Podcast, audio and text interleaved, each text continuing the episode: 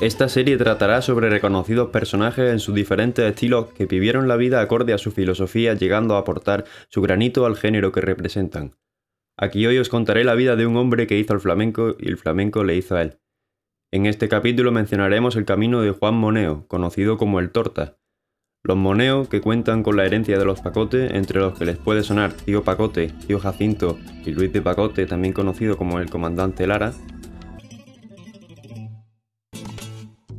Agujeta habla del Torta como una gran persona, noble y miedoso.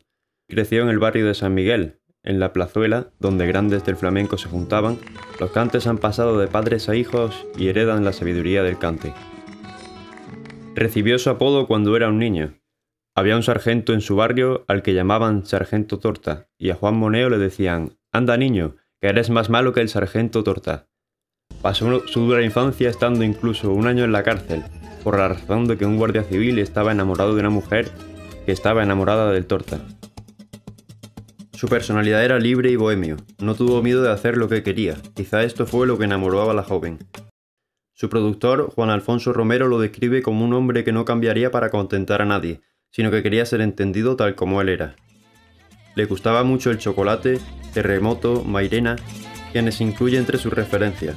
Era un estudioso del flamenco y destacó en la bulería y los soleares. Agujeta habla del Torta como una gran persona, noble y miedoso. El Torta afirma que para cantar bien el flamenco hay que sufrir. Lola Flores le pidió que cantara para bailar. Camarón se rompió la camisa al escucharle.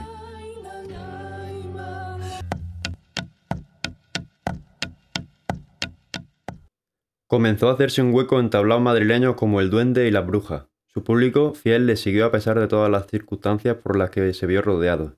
Con el paso de los años fue abandonando el cante más tradicional, introduciendo variaciones y acercándose a un estilo más informal, como las que creó Camarón en el álbum La leyenda del tiempo. Tuvo un problema de adicción a la heroína, aunque cuenta que consiguió acabar con ello. No quería pasar la vida como un vagabundo y se dijo nunca más. Amaba a su hijo aunque la vida los separó a los cinco años.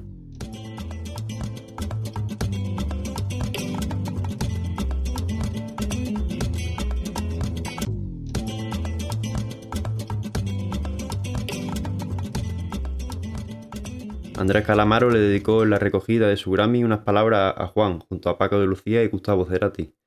Artistas a los que influye en la actualidad son, entre otros, la banda de los delincuentes, aunque en este mundo todos cogen un poquillo de cada uno, y podemos encontrar a grandes artistas que lo aprecian.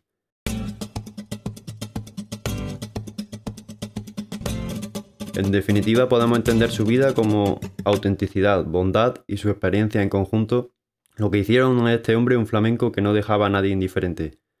Quizá fue uno de los últimos con la pureza y originalidad del torta, pero sin duda supo plantar la semilla para que artistas como Israel Fernández traigan de nuevo los cantes viejos, aunque también experimenten con el flamenco como género base que da para mucha más historia.